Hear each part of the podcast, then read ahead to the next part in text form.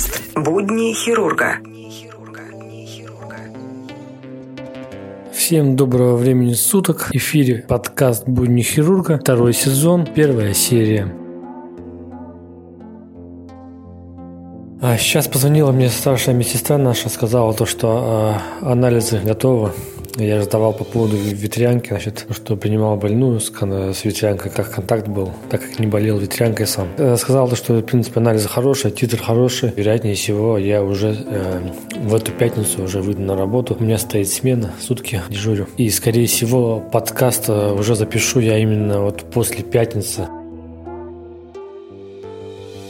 В интернете увидел статью случайно про то, что 400 роботов-хирургов появятся в России к 2020 году. А, в 2020 году а, около 400 роботов-хирургов будут работать в российских больницах. Это аналог американского робота да Винчи, обладает высокой мобильностью и может работать во всех сферах хирургии. Об этом сообщил в ходе пресс-конференции один из разработчиков робота, доктор Дмитрий Пушкарь, главный уролог Министерства Российской Федерации. Мы планируем, что в 2019 году отечественный робот выйдет на клинические испытания на операции в пяти экземплярах, а в 2020 году Думаю, что в рамках ОМС их в России появится столько, сколько необходимо. Для начала 300-400 аппаратов. Сейчас робот проходит испытания на живых животных, сказал Пушкарь. По его словам, речь идет не о полностью автоматических операциях, а о роботах, управляемых врачами. Такие аппараты помогают хирургу достичь точности манипуляции до 1 микрона. Это значит, что значительно превосходит возможности человека. Кроме того, роботы способны самостоятельно анализировать ситуацию. Дмитрий Пушкарь отметил, что врачи в разных странах используют используют американского робота да Винчи уже сегодня, но значительная часть операций проводится в области урологии, а стоимость его приобретения составляет около 3 миллионов долларов. Российская разработка будет дешевле, но при этом точнее, что расширяет сферу применения. Он более портативен и весит 50 килограммов, что облегчает его транспортировку из одного медучреждения в другое при необходимости. Кроме того, им могут управлять сразу два специалиста. Ранее сообщалось, что российский аналог робота да Винчи разрабатывался с 2012 года и был представлен публике в апреле прошлого года. У американского робота есть ряд очевидных недостатков. Он огромный, весит около тонны, он очень дорогой, инструменты, которыми он работает, одноразовые и тоже стоят недешево. Расходные материалы российского робота намного дешевле. При этом у него будет больше степени свободы, больше движений, которые смогут выполнять манипуляторы его шупалец. А что вы думаете по этому поводу, уважаемые слушатели?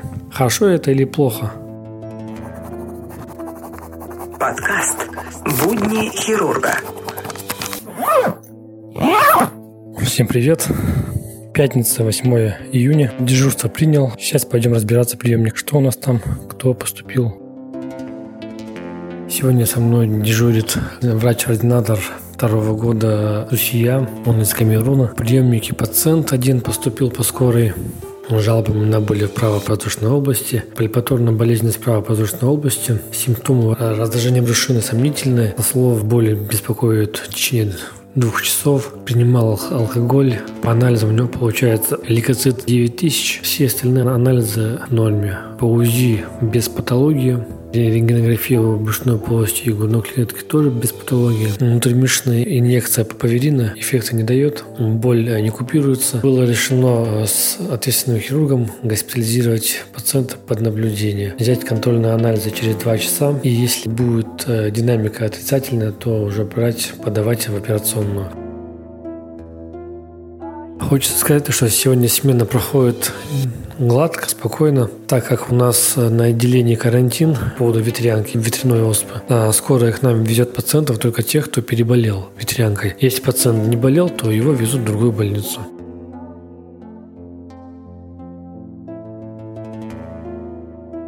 Подкаст «Будни хирурга». А, время 0.42. Контрольные анализы, общие анализы крови готовы. По поводу того пациента, которого положили подозрение на аппендицит. Боли купировались у него. Анализы лейкоциты 8 тысяч. Пациент не жалуется на боли. Оперировать не будем. До утра подождем, понаблюдаем. Утром уже будем ставить вопрос о дальнейшей тактике лечения.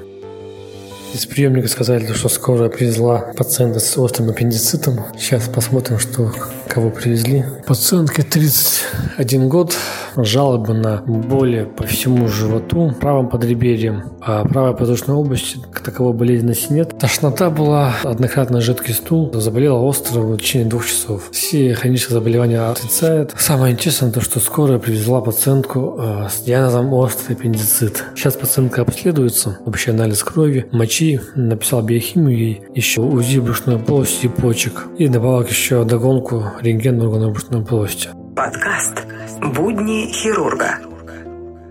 Время 5.13. Пациентка полностью обследована. Все анализы, все в норме. И по рентгену все хорошо, и по УЗИ без патологии. Единственное небольшой лейкоцитоз 9 тысяч. Вместе с ответственным хирургом была предложена госпитализация пациентки. Пациентка категорически не отказывалась. Потом пришел ее молодой человек, уговорил ее. Сейчас пациентка госпитализирована в данный момент капается. Смена прошла вообще никак. Я недоволен таким дежурством. Я рассчитывал на более насыщенную смену. Понимаю, что уже вторая серия подряд такая скудная выходит, неинтересная.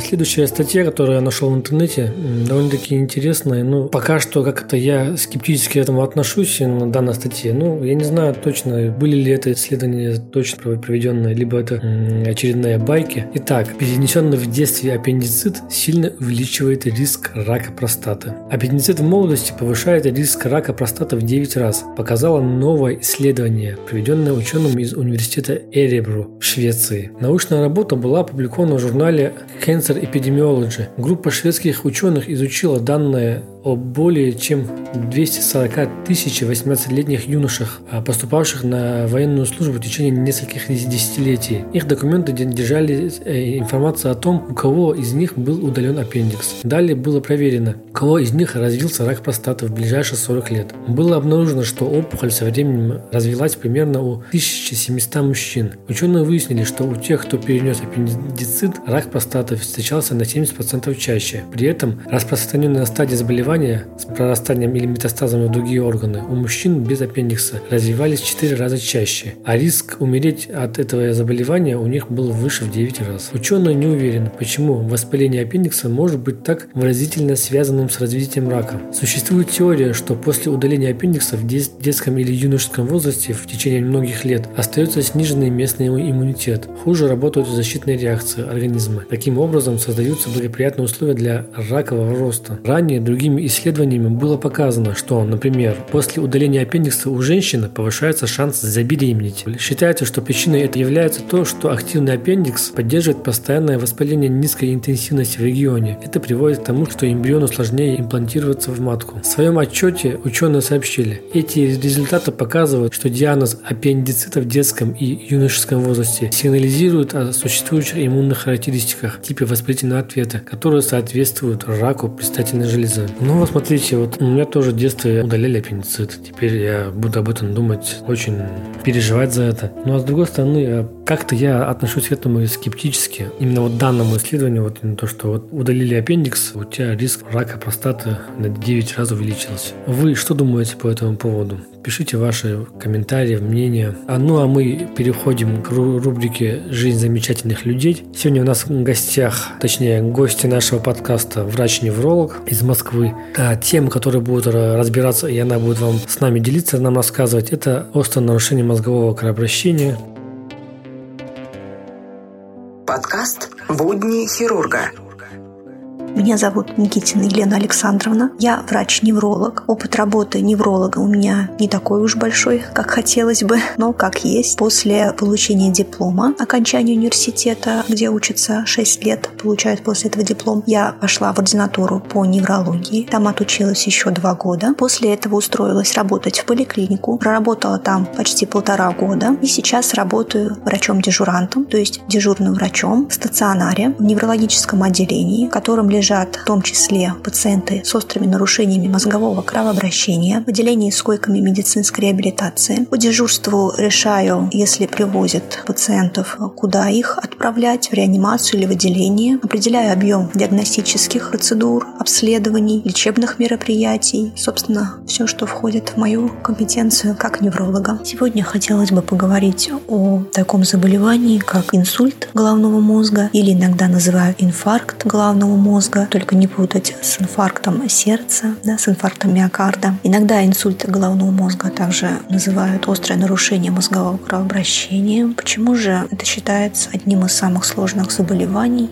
одним из самых грозных осложнений сердечно-сосудистых патологий? Ну, во-первых, потому что нужно знать симптоматику. Инсульт головного мозга, острое нарушение мозгового кровообращения может проявляться слабостью в конечностях. Преимущественно самая классическая картина. С одной стороны ослабевает рука, нога, человек не может пошевелить, или, по крайней мере, они очень сильно ослаблены. То есть, если мы вытягиваем руки, например, одна здоровая рука удерживает свое положение, вторая же быстро или, по крайней мере, намного быстрее, чем обычно, опускается. У человека может возникать пошатывание при ходьбе, то есть при вставании человека шатает, кидает то в одну, то в другую сторону, он не может сохранять устойчивость. Естественно, подобная симптоматика может возникать постепенно, да, в рамках хронических заболеваний головного мозга, проявлений а, поражений сосудов хронического постепенно возникающего. Но если это произошло внезапно, то в том числе это может быть либо как декомпенсация подобных заболеваний, либо даже проявляться на визуализации, на компьютерной томограмме, на магнитно-резонансной томограмме. Потом поговорим, в чем разница. И может подсчитываться как инфаркт головного мозга. Также может нарушаться речь. Человек может начать плохо выговаривать слова или плохо понимать обращенную к нему речь. То есть вы ему говорите, а он вас не понимает. Если это произошло внезапно, то нужно подумать в первую очередь, в том числе об инсульте. Иногда, зачастую, вместе с этой симптоматикой, которую я уже перечислила, с слабостью в конечностях, неустойчивостью выраженной, нарушением речи, ее понимания или проговаривания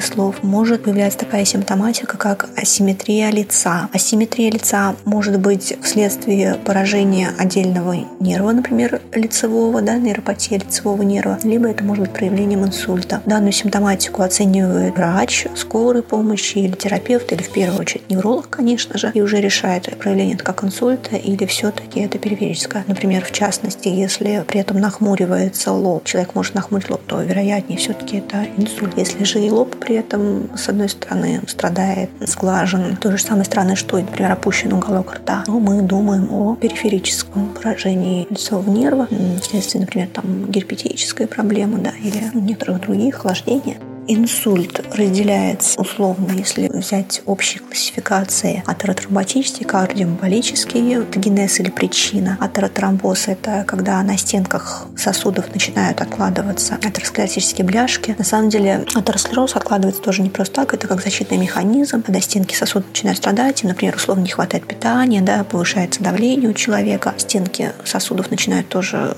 ну, травмироваться, да, например, ну, условно очень. И на них начинают на этих стенках откладываться, цепляться за них э, холестерин, холестериновые пляшки, там же откладываются небольшие тромбики, и сосуд как бы начинает постепенно-постепенно в этом месте ну, закупориваться, уменьшается просвет нужный для прохождения крови. И при повышении дополнительного, например, давления, когда сосуды спазмируются, например, нам, мы испытываем стресс, раньше, когда человек еще охотился за мантой, условно, нужно бежать быстрее, сердце начинает сильнее стучать, кровь, давление повышается. И в, этот, в такие подобные моменты как раз может произойти инсульт, так как сосуд сам по себе, просвет его узкий, дополнительно еще спазмируется и перекрывает просвет. А, или, например, когда слишком низкое давление, тоже подобное может быть, кровь плохо начинает проходить, да, не хватает ей напора, ну, опять же, условно, допустим. И в этот момент также может произойти сердечно-сосудистая катастрофа. Есть еще так называемый кардиоэмболический вариант инсульта. Это когда страдает само сердце, либо есть патология клапанов сердца, или чаще всего, часто, по крайней мере, например, сердце неправильно бьется,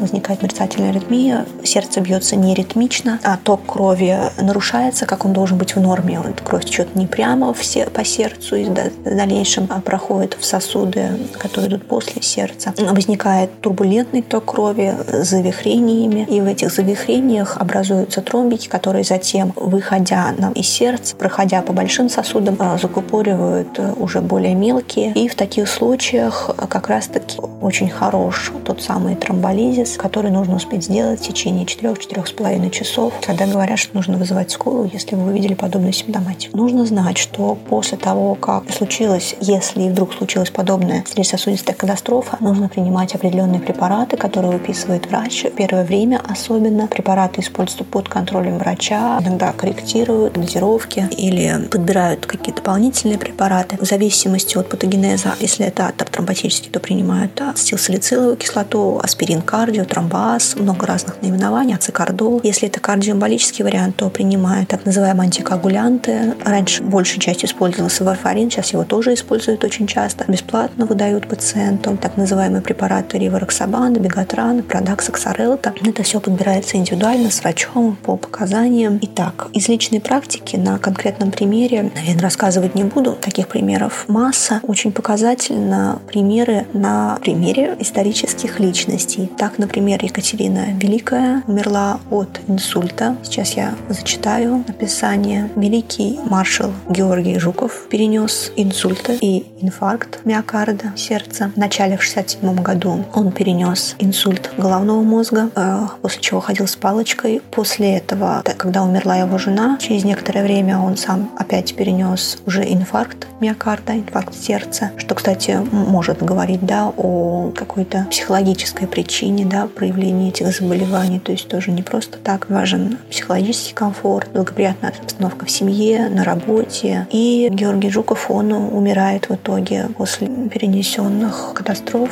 Также очень показательно описан инсульт в великом произведении Льва Николаевича Толстого «Война и мир». Я, наверное, лучше зачитаю этот момент, когда у старого князя Николая Балконского случился инсульт. Итак, том 3, часть 2, глава 8. На другой день после отъезда Николушки старый князь утром оделся в полный мундир и собрался ехать главнокомандующему. Коляска уже была подана. Нежна Марья видела, как он в мундире и всех орденах вышел из дома и пошел в сад сделать смотр вооруженным мужикам и дворовым. Нежна Марья сидела у окна, прислушиваясь к его голосу, раздававшемуся из сада. Вдруг из аллеи выбежало несколько людей с испуганными лицами. Нежна Марья выбежала на крыльцо. Навстречу ей подвигалась большая толпа ополченцев и дворовых. И в середине этой толпы несколько людей под руки волокли маленького старичка в мундире и орденах. Нежна Марья подбежала к нему и не могла дать себе отчета в том, какая перемена произошла в его лице. Одно, что она увидала, было то, что прежнее, строгое и решительное выражение его лица заменилось выражением робости и покорности. Увидав дочь, он зашевелил бессильными губами и захрипел. Нельзя было понять, чего он хотел. Его подняли на руки, отнесли в кабинет и положили на тот диван, которого он так боялся последнее время. Привезенный доктор в ту же ночь пустил кровь и объявил, что у князя удар правой стороны. Удар правой стороны означает, что у него поражена правая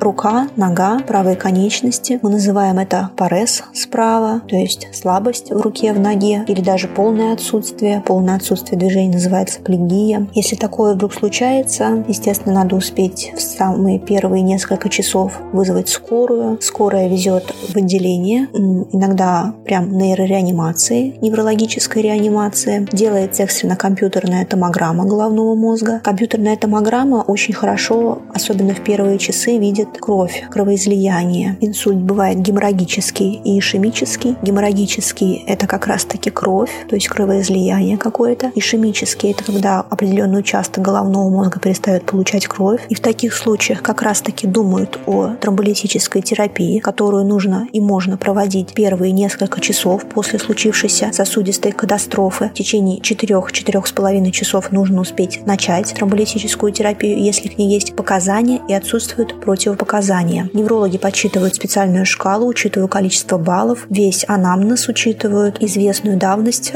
начавшихся проявлений и в зависимости от этого проводят или не проводят соответствующую терапию или проводят какую-то другую терапию. Пациент активно наблюдается в отделении нейрореанимации в течение первых суток, затем в течение последующих суток достаточно активно и затем уже по стабилизации состояния по возможности переводится в неврологическое отделение. И, наверное, я зачитаю про императрицу Екатерину Великую, про ее последние два дня. В ноябре 1796 года Екатерина встала, как обычно, в 6 утра, чтобы выпить кофе, а потом пошла в уборную, где провела больше времени, чем обычно. Обеспокоенные слуги на нашли неподвижную императрицу в бессознательном состоянии, с пеной рта, красным лицом и почему-то вывихнутой ногой. Придворный врач без особой надежды делает кровопускание, ставит горчичники к ногам императрицы. Вечером у императрицы началась агония, продолжавшаяся 12 часов, 9 часов утра. На следующий день, около 9-10 часов утра, императрица, так и не придя в сознание, испускает последний вздох. Как видно, к сожалению, из этого описания, инсульт очень грозное осложнение в зависимости от локализации, от объема. Прогноз разный, достаточно благоприятный прогноз бывает, иногда очень неблагоприятный прогноз. Поэтому имеет место вторичная профилактика инсультов. Если у человека уже случился инсульт, естественно, по сравнению с общей популяцией, в которую входят также молодые, здоровые люди, риск повторных инсультов у человека, уже перенесшего какую-то сердечно-сосудистую катастрофу, возрастает. И тогда имеет место вторичная профилактика. Подобное лечение назначает врач стационара. Затем под наблюдением врача поликлиники пациент принимает назначенную терапию, включающую иногда гипотензивные средства, если давление поднимается очень высокое, оно не контролируется изменением образа жизни, антиагрегантную терапию или по показаниям антикоагулянтную терапию. Это все решается индивидуально с врачом. Иногда применяются препараты группы статинов, если повышенный холестерин и есть риск образования холестериновых бляшек. Также неврологами используются так называемые ноотропные препараты, которые поддерживают клетки головного мозга, позволяют им как можно дольше, благополучно и эффективно функционировать. Спасибо большое за внимание. До новых встреч.